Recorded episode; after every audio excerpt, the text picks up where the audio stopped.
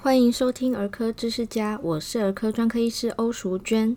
在这个频道，我将会跟大家介绍有关于各种儿童健康的大小疑问、常见的门诊问题，或者是网络上的迷思拆解。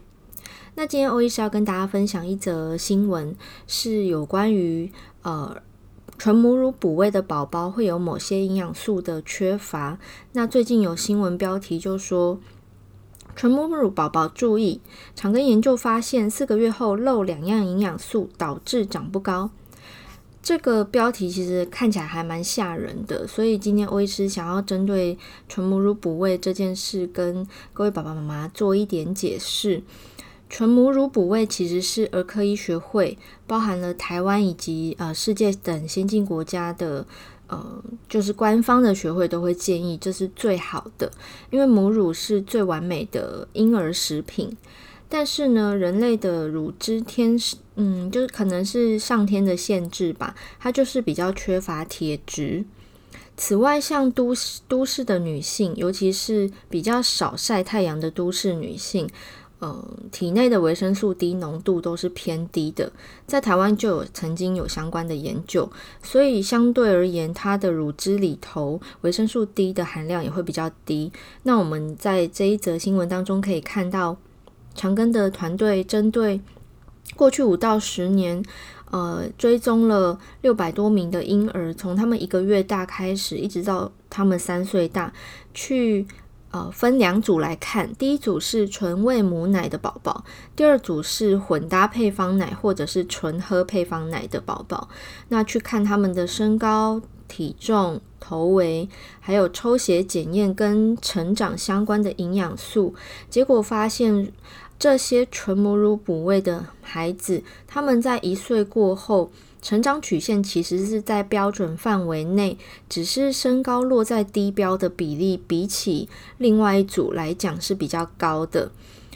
那此外呢，就是刚刚前面欧医师有讲到，呃，母乳比较缺乏铁这个营养素，所以这个研究也发现，这些纯母乳的宝宝，他们在一岁的时候有缺铁性贫血这样疾病的几率是三十四 percent，也就是有三分之一会有缺铁性贫血。那混合喂养的宝宝就没有那么高了。另外呢，呃，这些纯母乳宝宝他们有维生素 D 不足的情况是六成，也就是说缺铁有三分之一，那缺维生素 D 是高达六成。那维生素 D 跟铁为什么这么被重视呢？因为它会影响孩子的正常的生长发育。但是大家不要忘了，刚刚有说纯母乳宝宝他们的生长发育在一岁的时候去看，其实大多都还是落在正常范围哦。只是说，如果跟喂养配方奶或者是混搭母乳及配方奶的宝宝比起来，好像比较小只一点。但其实这些孩子，哦、你们去看这个报道内容，它其实有写，在两岁大的时候啊，因为小朋友正餐已经是固体食物了，奶反而变成副食品的角色。也就是说，他整天吃的食物内容，不管是母奶、配方奶还是市售鲜奶等等乳制品。它都只是一个配角，所以只要孩子的饮食是均衡的，大家可以不用太担心。所以大家看到标题，不要呃就瞬间觉得说，诶，那母奶是不是不好？没有哦，其实，在我们儿科医师的角度来看，母乳就是婴儿最完美的食品，只不过会需要补充两样营养素，也就是说，这个新闻里面提到的铁质跟维生素 D。铁质呢，在孩子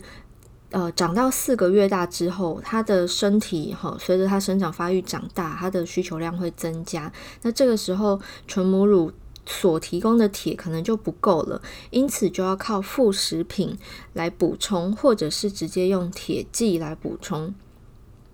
一般而言，我们会建议四到六个月的宝宝就可以开始给他尝试副食品。所以这时候呢，就是尽快呃。去挑含铁量丰富的食物给他。铁在孩子的生长扮演了什么样的角色呢？呃，因为它在我们人体内，它会促进一个叫做 IGF B P one 的一个呃生长因子，那这个生长因子它会刺激我们肌肉细胞的生长分化，所以呃如果是纯母乳宝宝，它又缺铁，那副食品里面也没有特地挑含铁量高的食物来补充，可能它就会缺乏。那严重的话就是造成缺铁性贫血，也就是这篇研究报告里面所提到的有三十四 percent，也就是说有三分之一的孩子他会因为缺铁而有疾病的情形。那这个也不用呃很紧张，说哇完蛋了。其实缺铁性贫血就是补铁，好好的遵照医嘱去补铁就可以了。再来，我们讲维他命 D。呃，刚刚欧医师有提到，我们都市女性，尤其是很少晒晒太阳的都市女性，哈，呃，因为维生素 D 它是一个可以靠我们皮肤晒太阳而在体内自行生产合成的一个营养素，所以如果你饮食维生素 D 不足，然后又不不晒太阳，那可能维生素 D 含量就会过低。其实欧医师自己本身也是一个维他命 D 不足的人，我我之前就是呃，因为我们儿科医学会。有，其实已经在婴儿哺育建议的这个公告哈，就是给民众看的这个卫教里面有提到，纯母乳宝宝其实从出生之后就可以开始每天补充。然后当时我就想说，哎，那家长都会问我说，呃，所以要怎么补充？那事实上市面上有这些补充的滴剂，它做成一滴一滴的哈，就是用油来当载体，所以它就是一滴一滴可以直接喂给宝宝，就不用有什么粉剂还要融化啊，或者是定剂胶囊这种没有办法吞就没办法吃。然后我当时想说，呃，那我要请家长买给孩子吃，不然我也来吃吃看好了，因为总要知道到底是不是真的有效。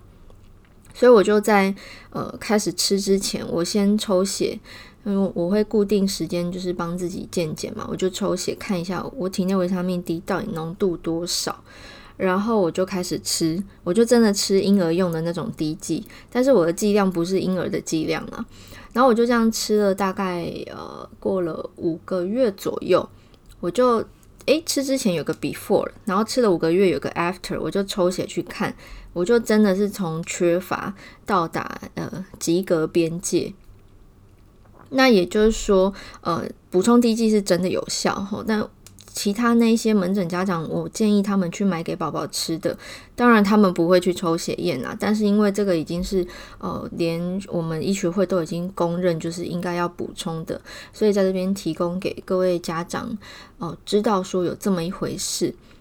那可能你们就会想说，诶，我家宝宝他因为我母乳不够啊，或者是因为任何原因，我给他吃配方奶，那我还要补充吗？因为事实上，你去看配方奶的罐子，它里面都会有就是营养成分标示，哈，每一百 CC 有多少，或每一百克有多少，你就会看到它有维他命 D。呃，如果是配方奶，纯配方奶宝宝，他有办法一天喝到一千 CC，好，一千 ml，也就是一公升的牛奶配方奶，那它的维生素 D 就符合一日所需，就是四百 IU IU 是国际单位，哈，就是四百单位的意思，一千 CC 的配方奶含四百 IU。如果孩子还没那么大，胃口也还没那么大，或者你有混搭母奶的话，其实一天是喝不到这个量的。也就是说，纯母奶宝宝或者母奶混搭配方奶宝宝，或者配方奶宝宝，但是每天还喝不到一千 CC 的话，我们还是建议额外帮他补充每天四百 IU，好，每天四百单位的口服维他命 D。那这篇报道其实会特地提出来跟大家说，是因为第一个，这个新闻标题太耸动了，可能家长会害怕，会会甚至放弃喂母奶。但是我们千千万万鼓励大家一定要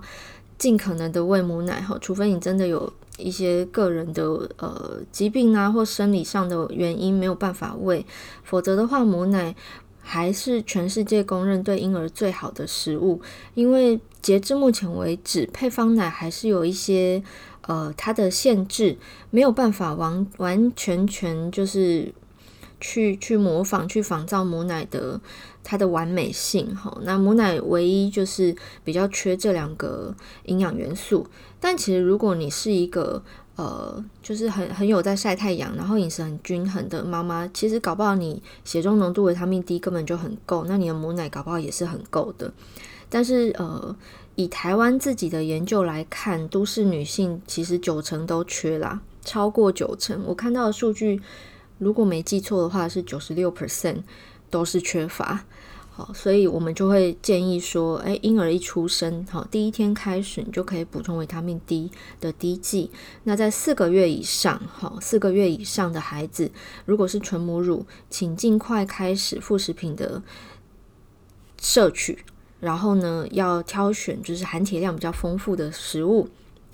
那哪些是含铁量丰富的食物呢？包含像我们大家比较知道补血的那些哈，猪肝啊、肉类啊、蛋哈、全蛋哦哈、木耳啊、红苋菜啊、哈、红凤菜啊、火龙果、苹果、百香果，这个你上网 Google 你都可以找得到。